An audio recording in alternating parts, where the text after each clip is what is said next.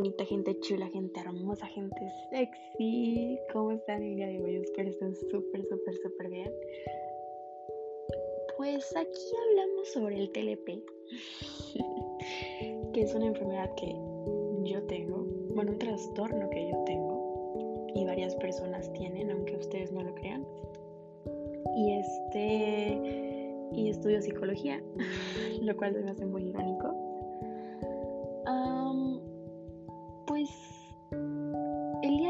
voy a seguir explicando cómo es que yo funciono, cómo es que las personas que tienen TLP funcionan, pero explicado como que de manera más básica, no como dice el DSM5, se lo vamos a ir así como que nosotros nos pasa esto y a todos nos pasa así, o a la mayoría de nosotros nos pasa así. ¿Ok? Bueno, si no mal recuerdo, nos quedamos en el criterio número 8.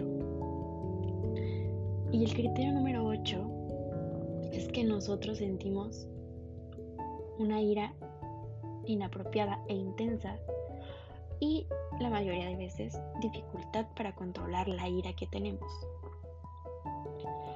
Por ejemplo, a veces estamos de muy mal genio, estamos enfadados constantemente y hay peleas físicas recurrentes o peleas verbales o peleas de cualquier tipo. O sea, buscamos el pleito, básicamente. nosotros somos provocados sobre cosas que parecen triviales para las personas, cosas que parecen muy sencillas, muy X, pero nosotros podemos reaccionar con un nivel de ira que la mayoría de personas considera no apropiada para la situación que está pasando. En general, el enojo o la ira es una emoción que sirve para que pues tiene varias funciones para nosotros. Nos hace saber cuando alguien nos está maltratando, es una respuesta visceral dentro de nosotros que nos hace saber cuando alguien nos está lastimando, nos, hacemos, nos hace defendernos, nos hace sentir poderosos en situaciones de riesgo. Mm, la ira está asociada con la pelea o con la parte de pelea o huye. Pero el individuo con TLP usualmente no puede regular y bajar el tono de los poderosos sentimientos que surgen en todo él. La modulación es una habilidad que la mayoría de personas poseen y adquieren observando a la demás gente nosotros aprendemos básicamente por observación. No sé si ustedes lo saben. Pero aprendemos básicamente por observación y es algo que pues se supone que las personas con TLP deberían de haber aprendido. Pero ¿qué creen? No lo hicieron. Bueno, no lo hicimos, me tengo que incluir. bueno. Ah, las personas con TLP como que nos agarramos, nos aferramos a nuestro enojo o a nuestra ira, aunque el evento ya haya sucedido. O sea, si tú me dijiste que hoy me veo gorda, por ejemplo, yo voy a seguir enojada porque me dijiste que me veo gorda como 4 o 5 meses porque tú me dijiste que me veo gorda. Y voy a seguir molesta. Sé que suena algo trivial, suena algo normal, suena algo como que se le va a pasar en 5 o 10 minutos. No se me va a pasar en 5 o 10 minutos, se va a pasar como en 3 semanas y cuando peleemos me voy a acordar de que me dijiste que estaba gorda y te lo voy a reclamar. Ahora, también tenemos algo que se llama ideación paranoide transitoria relacionada con el estrés de los síntomas disociativos graves. Ahora, ¿esto qué significa? Bueno, las personas con TLP, nosotros nos sentimos abrumadas por el estrés y podemos sentirnos temerosas de que alguien está en nuestra contra o que quiere dañarnos. Y también podemos presentar síntomas disociativos como pérdida de conciencia, tiempo, locación o de identidad. Y pues, ¿cómo les explico esto? Es muy fácil, vean. es como cuando repruebas y de repente dices, es que me reprobó el maestro porque le caigo mal. Y tú así. Pero tú sabes interiormente, muy interiormente, que reprobaste porque no le echaste ganas. Ahora, poniéndole en mi ejemplo. Una vez estaba en una escuela, que no voy a decir el nombre, y de repente había una chica a la que yo le caía mal. Y sí le caía mal, ¿ok? Porque eran ofensas verbales y todas esas cosas, o sea, le caía mal. Y pues de repente yo dije que todo el salón estaba en mi contra, todo el salón me odiaba, que todo el salón estaba intentando que yo me saliera de la escuela. Suenan como ideas paranoides, suenan como ideas, pues, o sea, no, que, que pues no, ¿verdad? pero, o sea, suenan como en una en un millón, pero para nosotros es un sentimiento total y completamente real. Es algo que de verdad sentimos y nosotros estamos seguros de que es así. ¿Sí? Ahora, los síntomas disociativos graves pueden ser demasiado angustiosos para nosotros y la persona con TLP usualmente lo representa con un estoy perdiendo la cabeza, estoy teniendo un lapso nervioso. Estos síntomas para el TLP solo duran unas cuantas horas o minutos, o a veces algunos días. La disociación es una respuesta adaptativa de la persona, ¿ok? Es como nosotros nos adaptamos a algo, la cual probablemente está, está experimentando pues una serie de abrumadores momentos en su vida, que como yo he dicho, las personas con TLP bueno, nosotros con TLP, la mayoría de nuestra vida es un poco abrumadora. Pero bueno. Este... Mm, ¿Cómo les explico esto de los síntomas disociativos?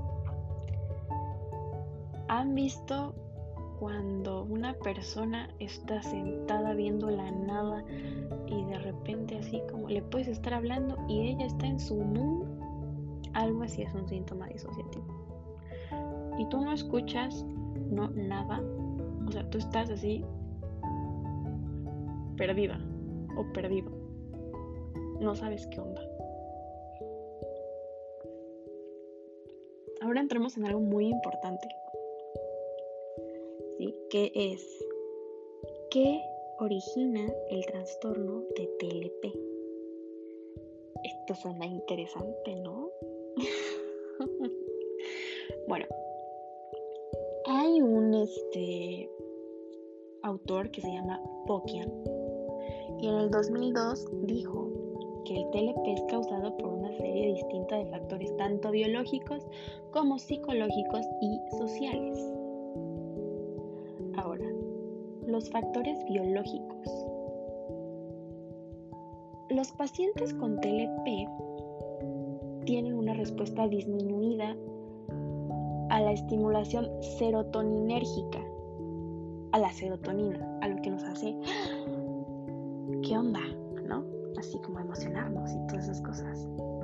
áreas prefrontales, o sea, de enfrente de la cabeza, del córtex, las cuales están asociadas con la regulación del comportamiento impulsivo. Ahora, una parte que es crítica para la memoria en un 16% es un 16% más pequeña en las personas con borderline. La amígdala, que está relacionada con las emociones y el comportamiento social y todas esas cosas, era más pequeña por un 7.5%. Y esto sí así como de, ah, ok, ya, o sea, se me va a ir y bye, ¿no? Bueno, a ver, si los pongo más en español. Somos diferentes, ¿ok? fin. Las personas con TLP y son agresivas, usualmente tenemos un nivel reducido de actividad cerebral en ciertas partes del cerebro ¿ok? Ahora los factores psicológicos. Dios mío santísimo, estos son demasiados, demasiados, demasiados, demasiados, demasiados, demasiados, demasiados. ¿Sí? Pero se los voy a intentar así como que definir lo más chiquito que pueda, lo más conciso que pueda. ¿Va? Hay muchos factores psicológicos que pueden aumentar el riesgo a desarrollar TLP. Y el más estudiado y discutido es una historia de abusos traumáticos. Uno de los hechos más convincentes y estudiados es que los adultos que tienen TLP usualmente experimentan algún tipo de abuso, ya sea sexual o físico de niños. Pero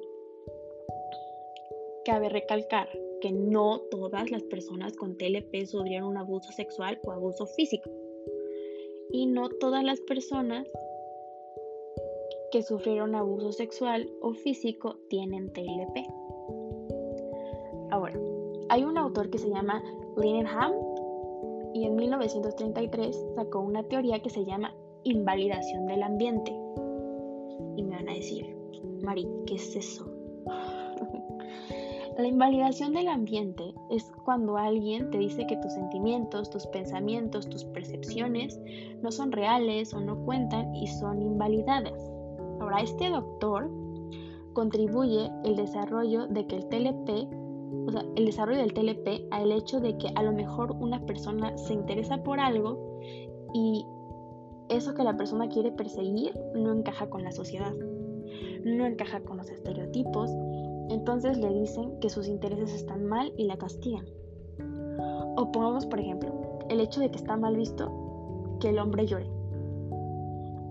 A él se le dice no debes mostrar tus emociones, que debes estar en control y que si muestras, si los demuestras es que estás mostrando debilidad, cosa que no es cierta. Lo cual es una constante invalidación a una persona y le causa confusión y le causa baja autoestima. Ahora hablemos de la buena. El abuso sexual. ¿Sale? Esta es la última invalidación que le pueden hacer a una persona y es la más grave. ¿Por qué? Porque tu bienestar es irrelevante para la otra persona, la cual está satisfaciendo tus, sus necesidades. Y ahora, como dice el autor que les mencioné anteriormente, dice, el abuso sexual como ocurre en la cultura, es tal vez uno de los ejemplos más claros de la invalidación de la persona durante su infancia o su adolescencia en el escenario típico del abuso sexual. La persona que está siendo abusada se le dice que el abuso sexual está bien, pero que no le debe decir absolutamente a nadie más. El abuso es raramente reconocido o hecho a conocer por otro familiar. Y si el adolescente o el niño le dice a otra persona, corre el riesgo de que no le crean o que le echen la culpa. Ahora, aquí vamos con algo personal, ¿va?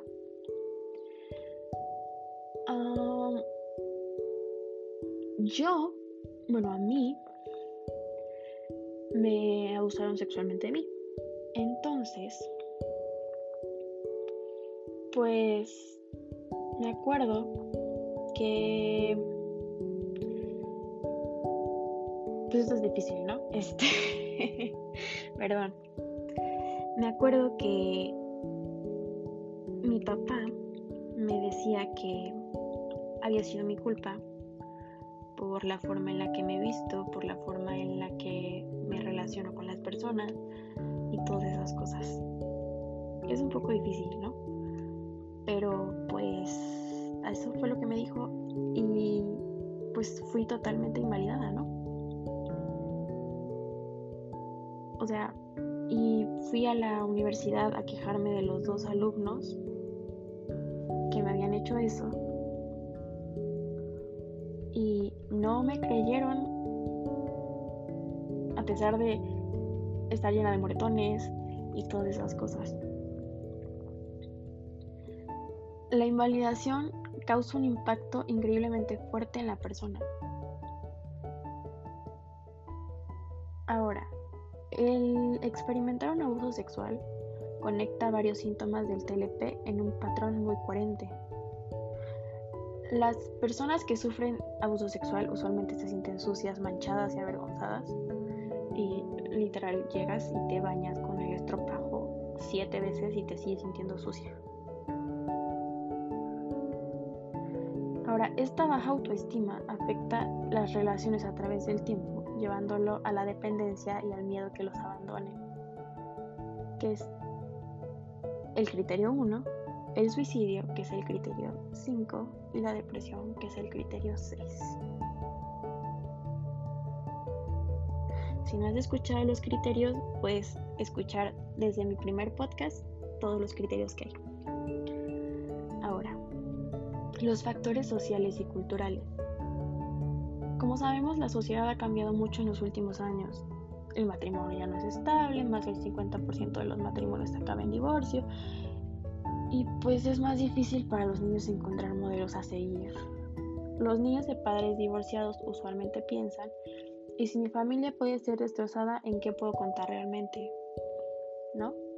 Porque no simplemente es vivir el momento. Pensé que mis padres eran de una forma, un resultado, o, o sea, eran de una forma y resultaron ser totalmente diferentes.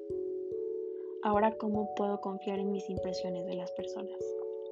Ahora, Usualmente algunos niños son criados por niñeras o son llevados a guarderías desde edades muy tempranas. No ofensa a los que, fue, los que les pasó, simplemente estoy dando datos estadísticos que estaban en un libro que lo leí, ¿ok? Así que tranquilos. Y es debido a la situación económica, algunas son excelentes, pero algunas son insuficientes. Pero ninguna puede proveer el amor o el vínculo de un padre o de una madre esto. La televisión y otras redes sociales tienen un impacto profundo en el desarrollo de la personalidad. Porque nosotros tenemos modelos a seguir y vemos a los héroes y vemos esas cosas de este, caricaturas y decimos así como ay, es que ahora soy fan de la Tatiana o ahora soy fan de este Iron Man o soy fan de Thor o soy fan de Hulk y así.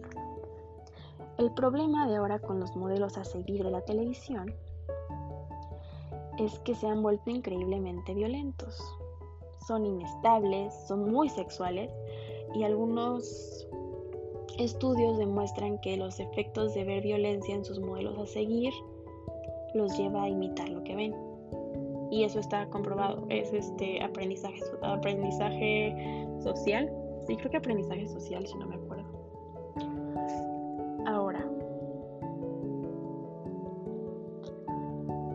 También tenemos el desarrollo de otro fenómeno, de acuerdo con Bokian en 2002, que se llama The Empty Shell,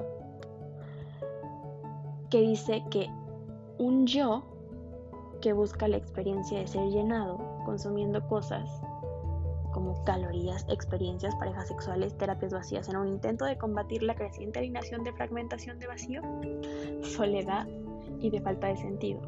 La respuesta de las mayores de las personas con TLP es comprar más para sentirme mejor. Y eso a mí me pasa. me pasa mucho. Yo compro para sentirme mejor con las cosas, compro sentirme mejor para sentirme bien conmigo misma. O sea, a mí me dan dinero y yo a los dos días ya me lo gasté. Y estoy viendo qué me voy a comprar con la siguiente quincena que me van a dar. Así me pasa. Siempre. Y bueno, hasta aquí la vamos a dejar el día de hoy. Se vienen temas súper interesantes y así. estoy emocionada! Y este, sí. espero les, les haya gustado este podcast. Si tienen alguna duda, escríbanme. Estoy como María Mateu. Le dan like a la página, me mandan un mensajito y yo les contesto con muchísimo gusto. ¿Sale? Fue un gusto estar otro día más con ustedes. Los amo. Bye.